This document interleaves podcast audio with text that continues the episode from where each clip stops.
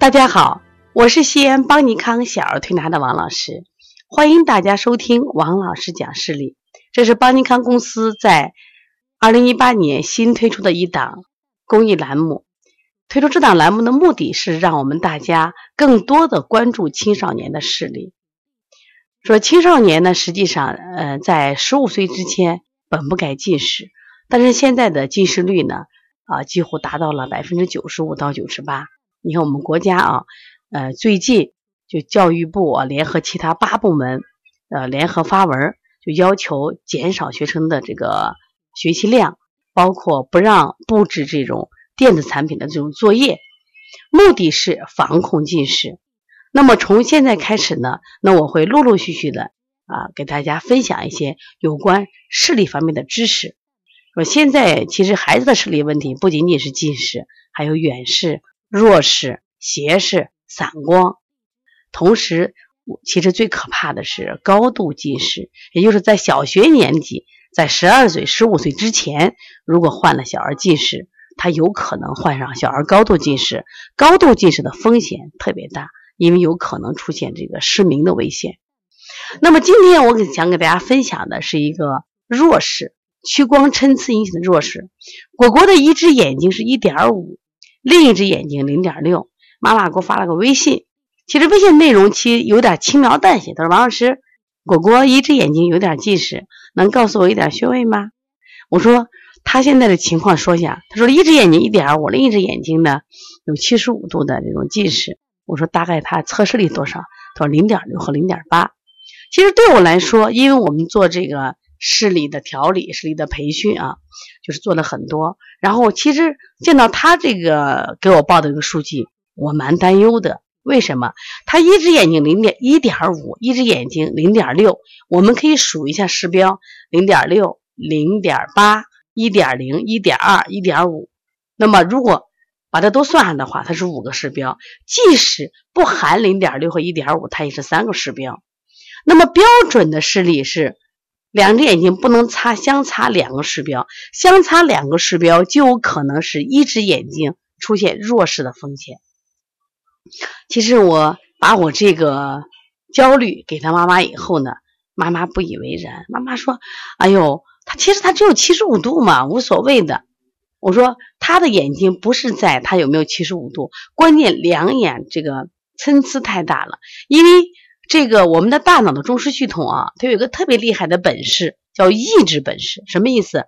因为它一个一点五的眼睛，一个是零点六，那么他们同样看一个东西，那么反映到大脑里边的图像是不一样的。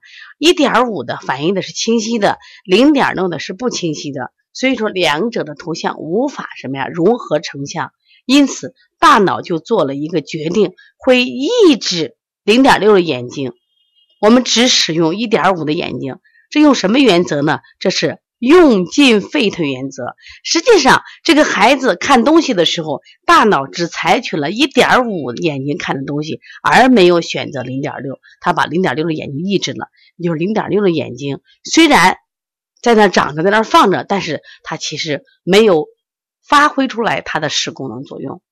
长期这样子，患侧的眼就会越来越弱，因为用进废退嘛。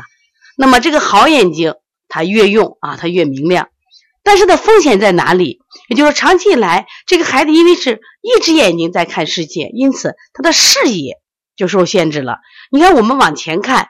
这是我们的中心视力。其实我们常常用余光来看，我们还有周边视力。那这个孩子，因为他有一侧眼睛是不被使用的，所以他周边视力很差。而且呢，他为了看这边，往往身体就会出现代偿的体位，有倾斜啊，有些动作或者歪歪身子。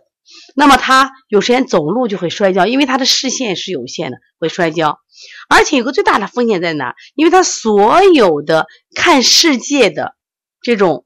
看信息的这种能力都落在了一只眼睛的身上，那么这只眼睛的风险就很大。一旦这只眼睛出现了什么问题，那么这个孩子可能就要失明。在我们国家，实际上就是成年人单盲，就一只眼睛盲，大多是这种屈光参差引起的弱视造成的。